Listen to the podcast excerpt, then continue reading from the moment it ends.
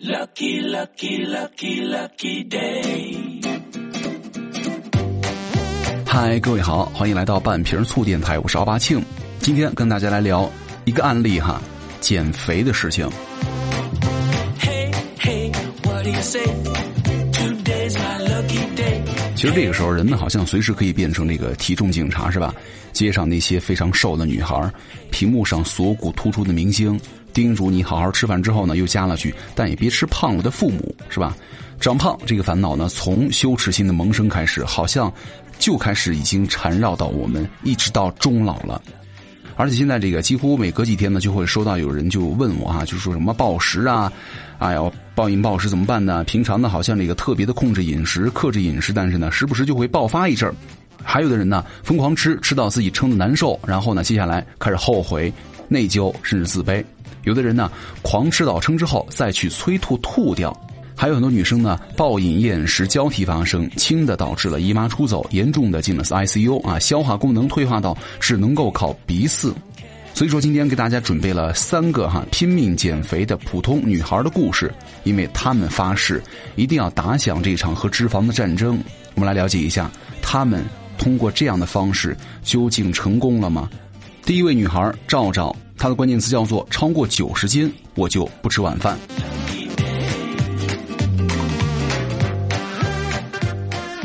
赵赵第一次觉得自己胖呢，是在高中的时候哈。转学的时候呢，他发现自己的同学呢都比自己瘦，看着大家的细胳膊细腿啊，一百二十五斤的赵赵决定减肥了啊。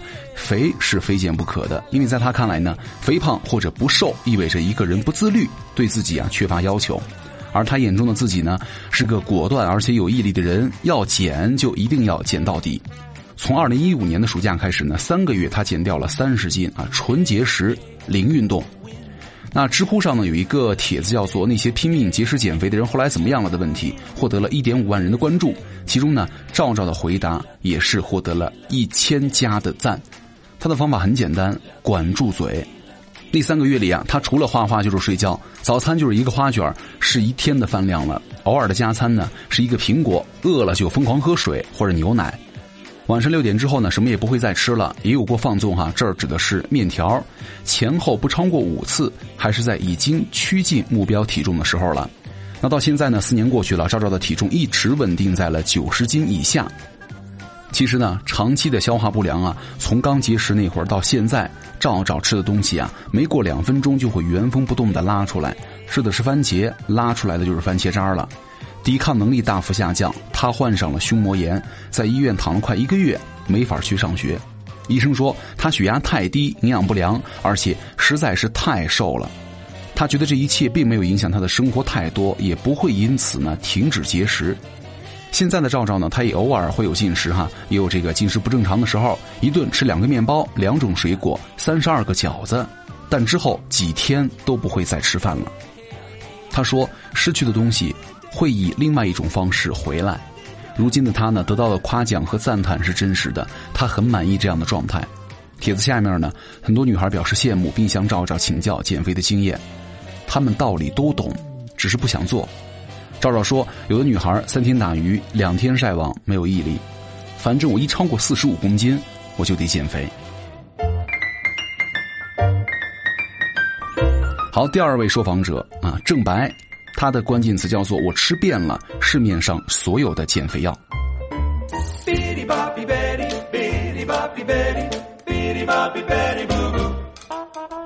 郑白就是赵赵口中那种没有毅力的女孩了。从四十四公斤到五十五公斤是郑白体重的第一次飞跃。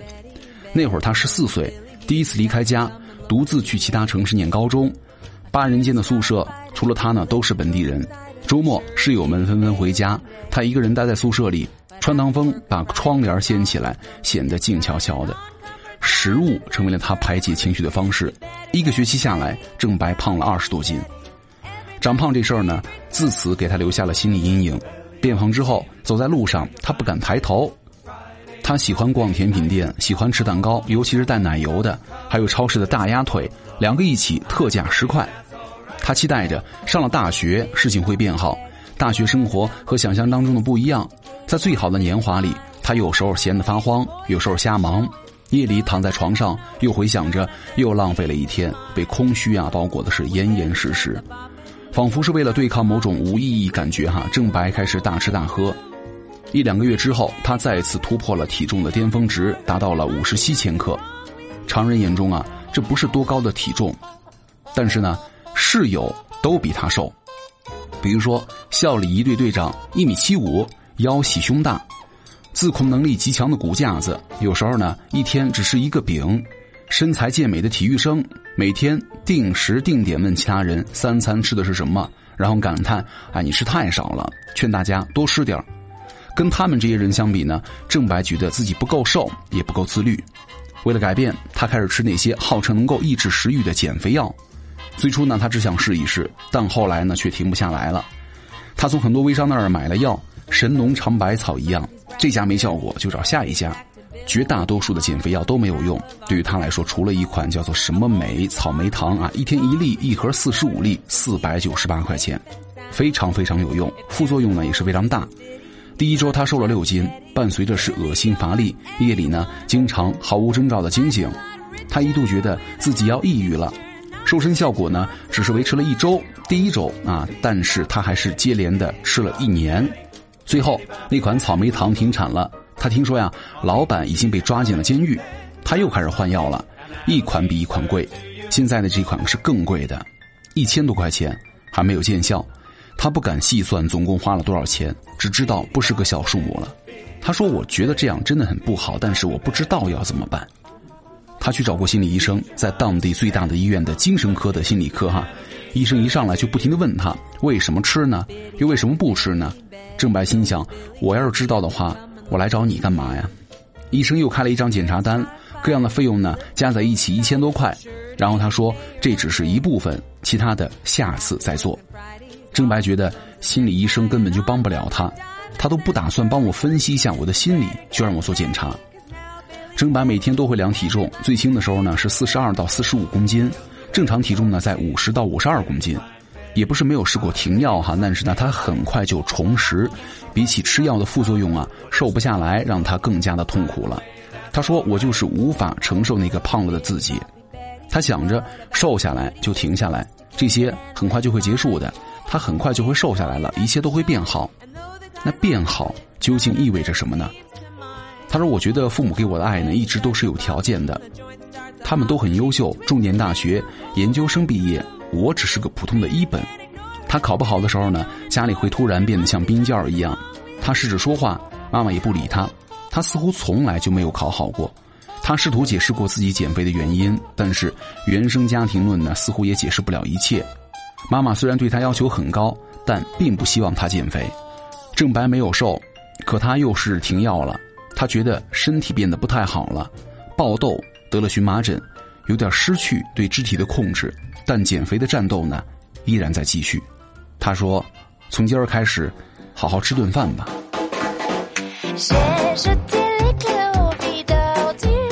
好，第三位受访者叫做奶酪，他的关键词叫做“从来没有男生喜欢过他，连好感都没有”。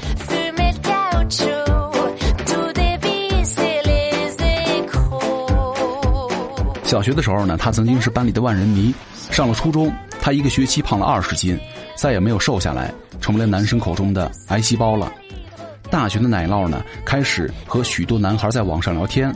他活泼俏皮，收获了很多赞美，但是却通通的都见光死了。他和一个外地男孩呢约好见面，从天亮等到天黑。晚上十一点，男孩出现了。他远远的确认了等在那里的女孩呢就是奶酪之后，给他发了三十块的红包，让他打车。奶酪还没有谈过恋爱，他非常的憧憬爱情。他觉得自己不够漂亮，啊，漂亮对他来说就是瘦了，瘦下来一切都会好起来的。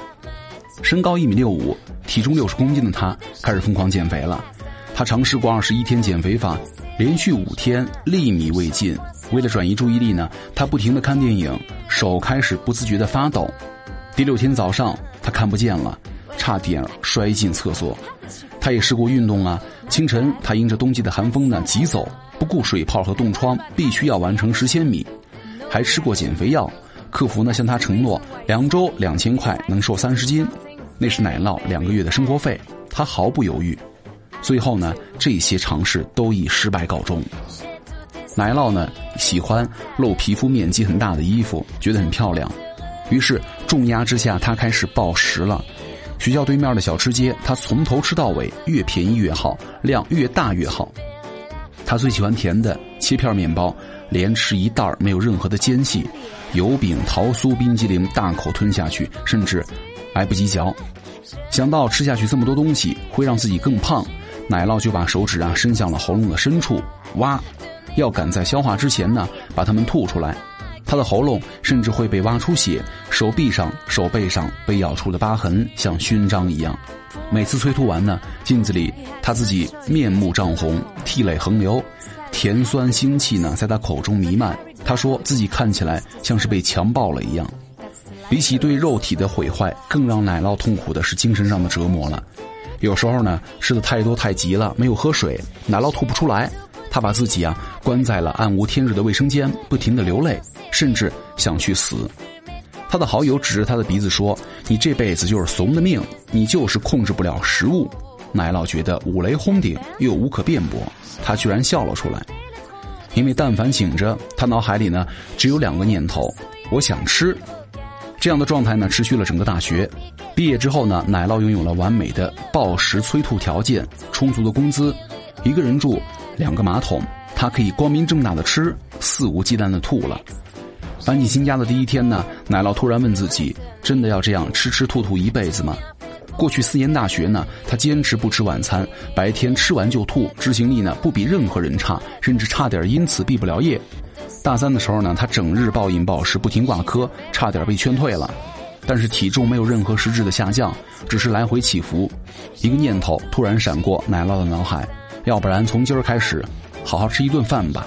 奶酪现在的冰箱呢，里面有牛奶、鸡蛋、果蔬，一小袋桃干他吃了四年来的第一顿晚饭，第一次不把食物等同于负担，这并不容易。他开始安顿三餐，但每天无论如何也要运动两个小时，不吃零食还是睡不着，甚至还会催吐。不过一整年只有一次，在暴食的第五年呢，奶酪把自己医好了。他也劝导过很多像他一样的兔子，他们。大多都不相信这样可以被治好，毕竟药方简单的难以置信，是吧？这个兔子呢，就是指的催吐者的昵称哈，代称。好好吃饭，少吃零食，吃饱饭菜就不会那么渴求零食了，不会暴食和催吐。更重要的是，不会讨厌那个狼狈的自己。他说：“食物没有罪，胖也没有。恢复饮食的奶酪呢，也没有变成大美女。生活的问题呢，也没有迎刃而解。这或许让他开导啊。”没有那么有说服力，但是呢，他没有放弃。在他帮助之下呢，有四个女孩开始好好吃饭了，其中有两个走出了暴食症。他相信良好的饮食、运动、阅读会让自己慢慢的变成想要的模样，健康、自信、坦荡，进而美丽。不然，一部分人会痛苦的活下去，另外一部分永远都在重新开始。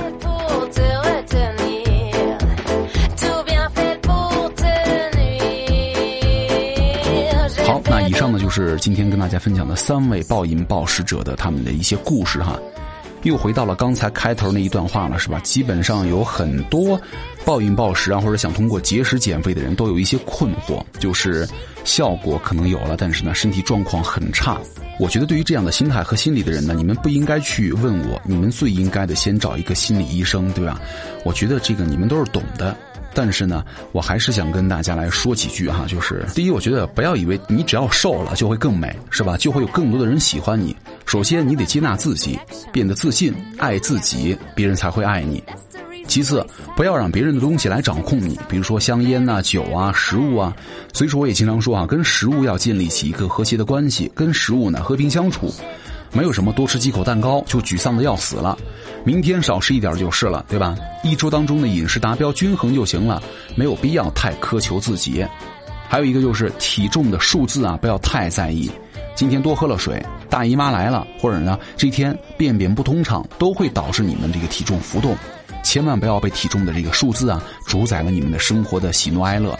而且要让你们自己忙起来，是吧？找到你们生活当中啊更有价值、更有意义的东西，当你找到了更多重要的事情去忙去努力，你就不会再为了什么体重长零点五公斤呐、零点五斤呐，为了吃一片面包这样的事情呢纠结、懊恼甚至痛苦了，对吧？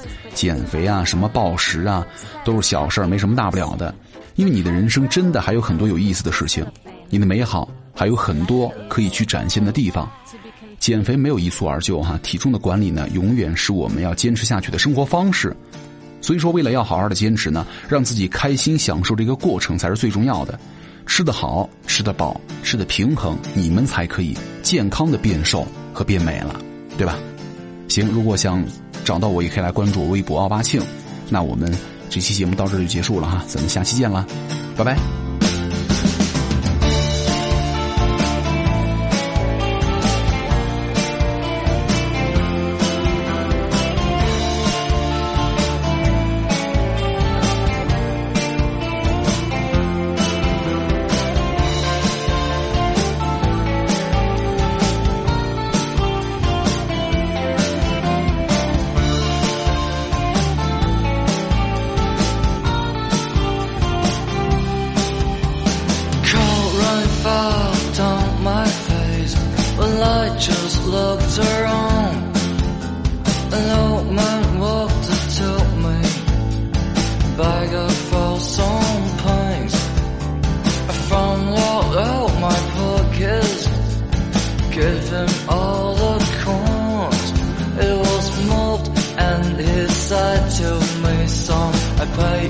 cry, cry.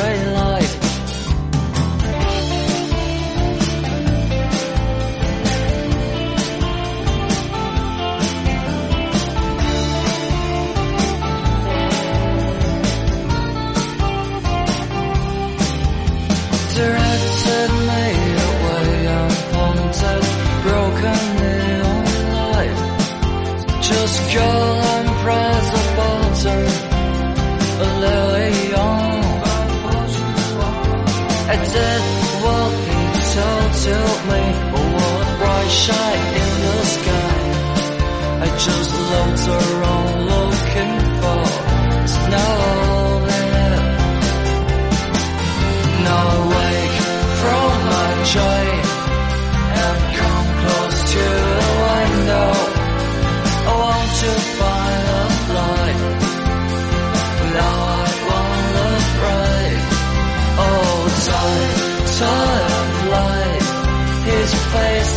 myself